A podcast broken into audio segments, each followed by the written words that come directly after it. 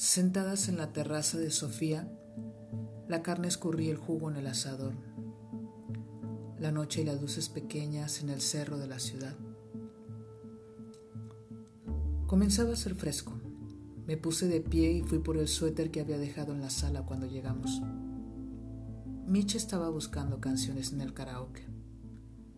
La abracé por la espalda y le di un beso en la mejilla. Timothy Jones, el gatito gris de la casa, dormía en una de las sillas del comedor. Cuando regresé, ya estaban encendiendo otro cigarro. Me cagaba por dentro tener que oler el humo. Gina comenzó a contarnos su sueño más reciente mientras preparaba unas papas al horno. Era un sueño mágico y alocado, nos advirtió. Sin ayahuasca ni viajes de esos. Me senté al lado de Mitch, fingiendo ganas.